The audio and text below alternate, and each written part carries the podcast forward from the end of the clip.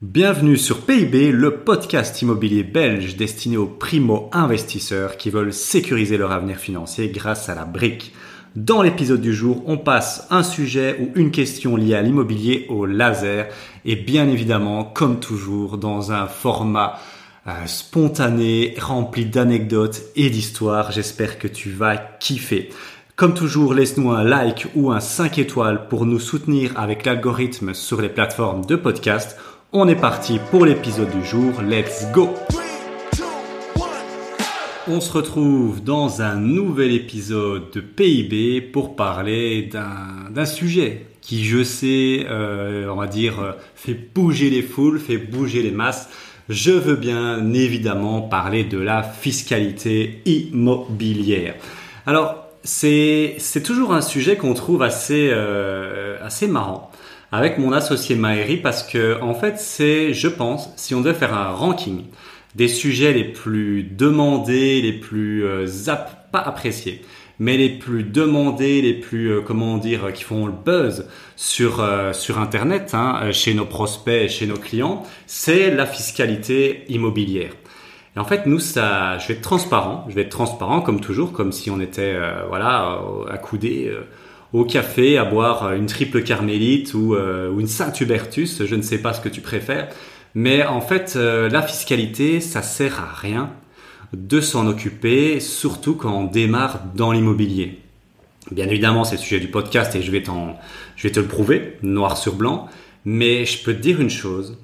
Si tu démarres dans l'immobilier, ne t'emmerde pas avec la fiscalité. Voilà, c'est vraiment ça mon conseil ici ne commence pas à imaginer euh, quand est-ce qu'il faut passer en société, tchic, tchac, tchac. Ça, ça sert à rien.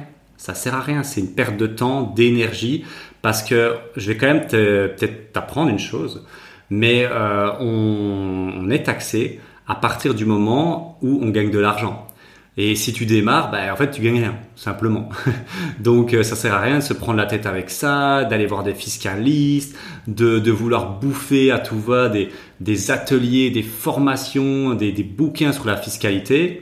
C'est inutile. Voilà, c'est inutile quand on démarre. Alors, bien évidemment, quand tu auras réalisé ton premier investissement, ça vaudra le coup de s'y pencher vraiment méticuleusement mais voilà, ça c'était juste un truc que je voulais un peu débunker parce que en fait c'est toujours très marrant.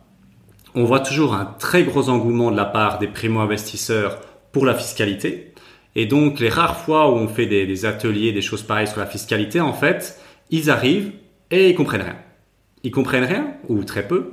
Pourquoi? Parce qu'en fait, c'est des choses qui sont pas du tout à leur portée. C'est des choses qui sont à des années-lumière de leur servir euh, c'est des choses qui vont servir dans 5 ans, dans 7 ans peut-être, mais ils ont envie de savoir. Ils ont envie de savoir et c'est pour ça que tu es sur ce podcast et donc on est parti. Voilà, c'était mon petit euh, voilà mon, mon, petit mon petit coup pour dire euh, voilà t'inquiète pas trop avec ça c'est pas le moment d'abord passe à l'action lance-toi et puis on en parlera mais si tu es là en train de m'écouter depuis deux minutes à rabâcher là-dessus ben c'est que tu veux savoir comment ça marche alors quand faut-il passer en société? Il faut d'abord comprendre une chose il faut d'abord comprendre c'est quoi la différence entre privé, donc en tant que particulier, et en société?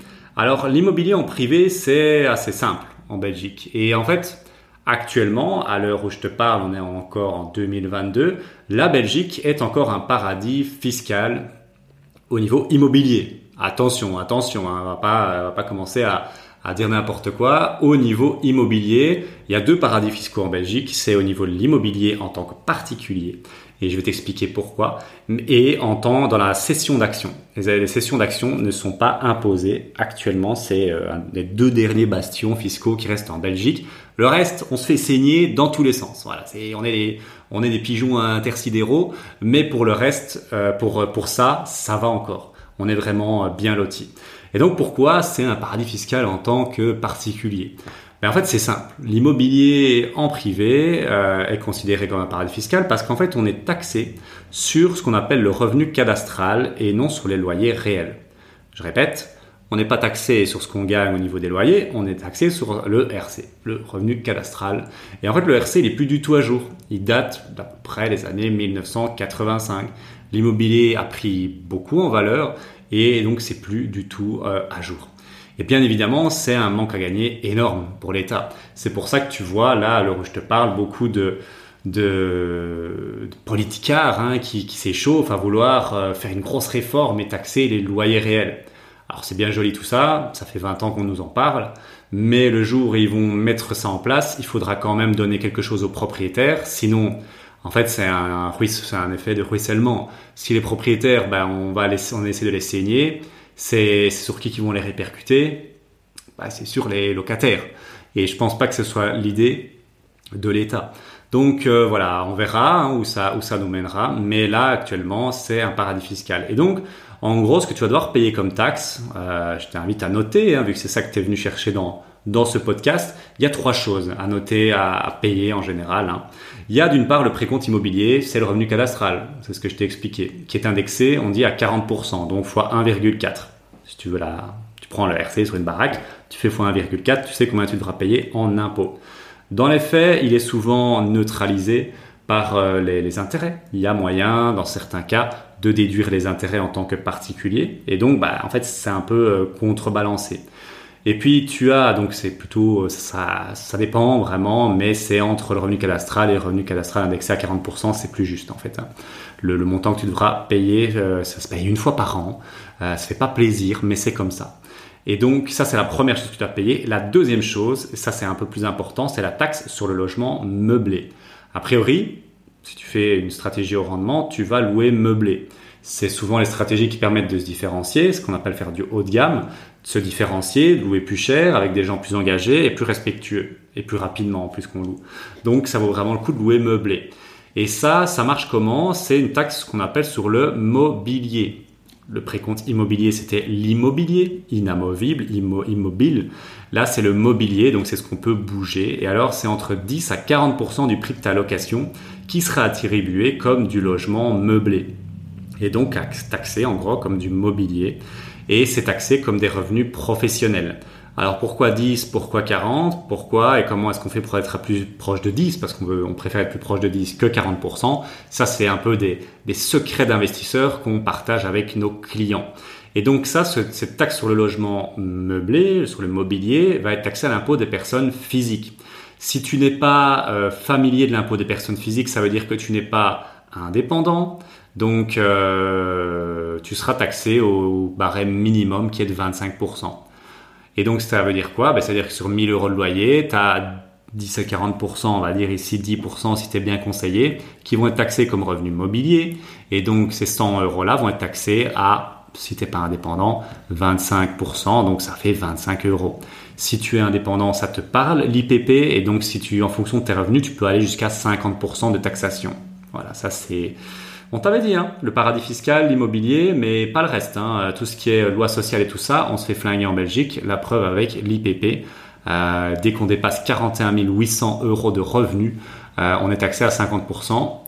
Ça donne envie, évidemment, de travailler plus. Lol. Enfin bon, voilà, ça, on n'est pas là pour parler de ça. Donc taxe sur le logement meublé. Et puis, il y a une troisième taxe qui est communale. Et ça, elle est assez spécifique, ça dépend de ta stratégie. Il y a par exemple la taxe déchets à Charleroi si tu fais de la colocation. Il y a par exemple la taxe de séjour à si tu fais de la location courte durée. Et donc euh, ces trois taxes-là euh, s'additionnent pour faire ce que tu vas devoir payer en privé. Ça peut te paraître beaucoup, mais en fait elles sont très marginales, elles sont très faibles. Je t'expliquerai après un exemple euh, plus chiffré. Comme ça, auras, tu comprendras. Mais donc, conclusion, si tu démarres, fais-le en privé et je t'expliquerai après pourquoi. Alors un petit laïus sur le marchand de biens privé, euh, voilà, parce que ça c'est très spécifique. En achat-revente, tu es taxé à 16,5% euh, sur la plus-value.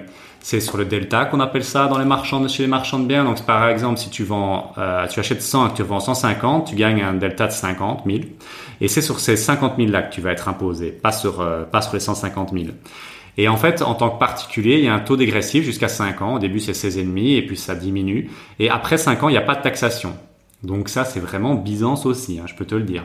Mais euh, même au début, c'est pas vraiment 16,5 parce qu'il y a un forfait euh, jusqu'à, il me semble, 25 000 euros et après, au-delà de 25 000, c'est les 16,5.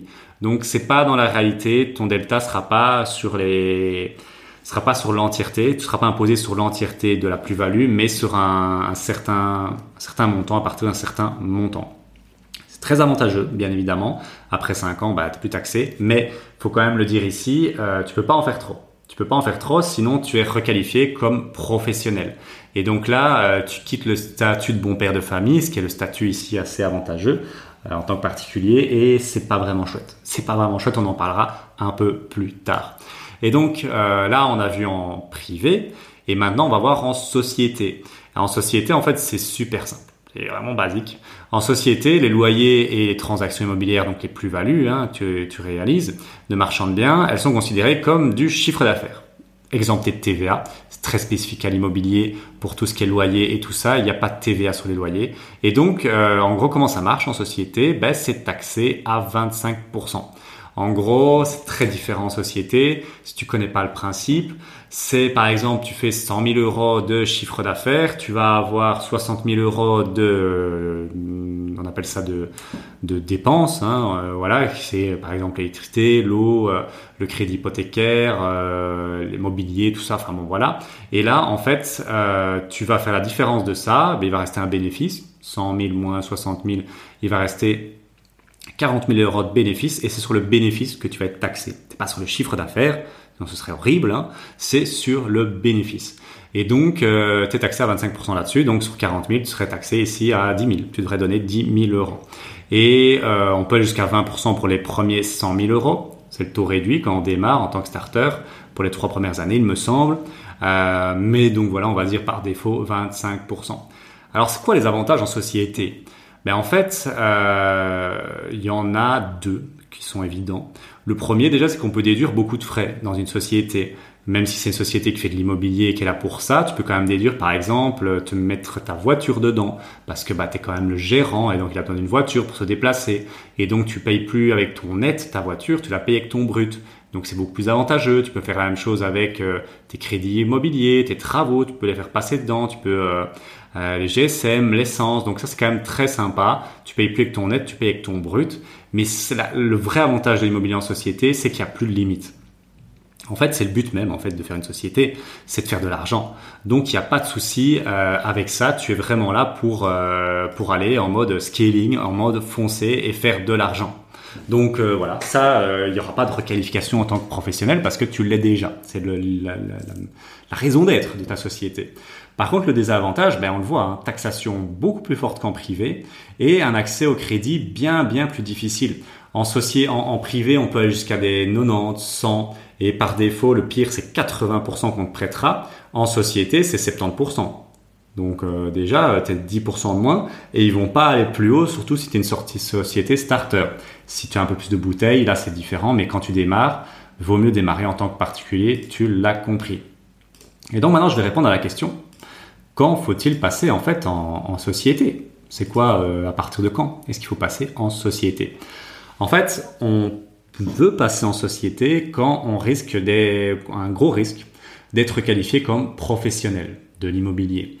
Et donc, professionnel de l'immobilier voit ça comme euh, l'apocalypse, je sais pas, l'apocalypse fiscale, il n'y a pas d'autre mot pour ça, c'est vraiment horrible, parce que c'est le pire scénario en fait, tu vas être taxé à balle de guerre, donc à 50%, hein, enfin, comme on l'avait dit là, entre 25 à 50, mais tu vas être, on va dire, à 50, pas, parce que tu, gagneras quand même beaucoup de, revenus. Mais tu ne pourras rien déduire. Donc, tu auras tous les désavantages du professionnel sans avoir les avantages. Donc, en fait, tu perds sur tous les tableaux. C'est vraiment le pire scénario.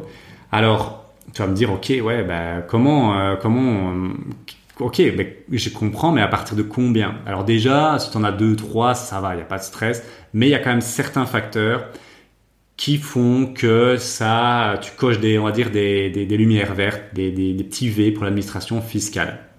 Et donc, c'est vraiment du cas par cas. Mais je te donne les grandes lignes que nos avocats fiscalistes nous ont expliquées. Le premier, qui est vraiment un facteur euh, ben, qui, qui, augmente les risques d'être qualifié quand on a déjà plusieurs biens immobiliers, c'est que tu es considéré comme un professionnel de l'immobilier. Donc par exemple, tu es agent immobilier, tu es notaire, tu es courtier en crédit, tu es marchand de biens, tu as le statut de marchand de biens. Quand tu as ce statut-là, tu es considéré comme un professionnel de l'immobilier et donc tu seras plus facilement requalifié comme professionnel. Première chose. Deuxième chose, nombreux recours à l'emprunt bancaire pour financer tes biens immobiliers. Si euh, tu as 7 8 biens immobiliers et ça t'a toujours fait des crédits pour les obtenir, ça fait beaucoup. Ça fait beaucoup. 3, c'est les revenus du ménage viennent majoritairement des revenus immobiliers. En gros, si tu continues à avoir un job, à avoir une vie professionnelle sur le côté et que la majorité de tes revenus ne viennent pas de l'immobilier, c'est cool, c'est ok. Par contre, si tu vis tes rentes, que tu es maintenant au chômage et que tu gagnes, euh, je sais pas, 1000 euros au chômage plus 3000 avec ton immobilier, là, c'est vraiment un facteur très, très, très tiquant pour l'administration fiscale. Ça, c'est à la limite celui qui est le plus, euh, le plus problématique pour l'administration fiscale. La quatrième chose, qui rejoint la, deuxième, c'est la fréquence des transactions immobilières. Est-ce que tu as un de nombreux recours à l'emprunt bancaire et tu fais beaucoup euh, de, transactions sur peu de temps? Par exemple, deux par an, une par an, une tous les ans, ainsi de suite. Là, voilà, c'est aussi des choses qui euh, un peu font tiquer l'État. Et puis il y a la complexité du montage. Est-ce que c'est simplement une maison louée en classique ou c'est un immeuble de rapport mixte avec trois unités que tu loues en coloc ou en location courte durée?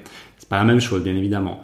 Et puis, il y a un truc qui est très important aussi, c'est la délégation complète, qui rejoint un peu le fait que est-ce que c'est vraiment ton boulot? Et donc, est-ce que tu mets du temps, de l'énergie à, faire ça? Ou est-ce que c'est quelque chose que tu as délégué et tu récoltes les fruits, euh, les fruits?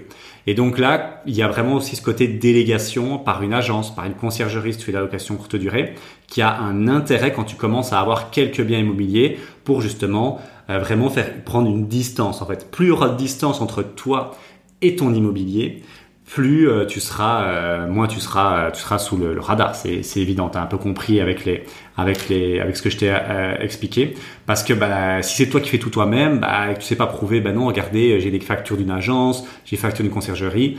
Bah, tu pourras pas le prouver. Donc on va dire, c'est toi qui fais tout toi-même. Bah, tu pourrais être considéré comme un professionnel de l'immobilier et requalifié comme tel au niveau fiscal. Alors, dans tous les cas, voilà, moi c'est les, facteurs que je te donne, mais dans tous les cas, c'est purement l'appréciation du juge. Il y a eu des, rulings, des, casus avec des gens qui avaient 10 biens immobiliers qui sont passés, qui a pas eu de problème, et il y en a qui avaient 4 biens immobiliers qui ont euh, 4 ou 5 biens immobiliers, mais on parle ici d'immeubles de rapport de plusieurs unités, qui ont eu des problèmes. Tu vois, c'est très différent. Euh, mais un facteur qui est vraiment aggravant, c'est vraiment celui d'être, euh, par exemple, au chômage et de toucher des rentes. Ça, c'est vraiment le, le, le, facteur très, très aggravant. Des, des, rentes beaucoup plus importantes que ton chômage. On est d'accord. Hein. Si euh, c'est équitable ou un peu plus, ça va. Mais si c'est trois ou quatre fois plus, là, ça commence à poser un peu problème. Autant, autant se casser du chômage, hein, je pense. Ça, ça sera moins, moins dangereux. Alors, moi, je te conseille vraiment de pas te prendre la tête avec ça de commencer à te pencher à ça. Tu as, d'autres chevals de bataille en tant que primo-investisseur, en tant que personne qui se lance dans l'immobilier, à, penser à ça. Vraiment, tu pas d'intérêt à penser à faire une société maintenant. Moi, je te conseillerais de t'y pencher après le quatrième, cinquième, voire troisième achat si vraiment tu as été tapé des immeubles de rapport mixte à chaque fois. Pour moi, il n'y a pas besoin de créer une société après un deal, deux deals. Pour le moment, ça ne sert à rien.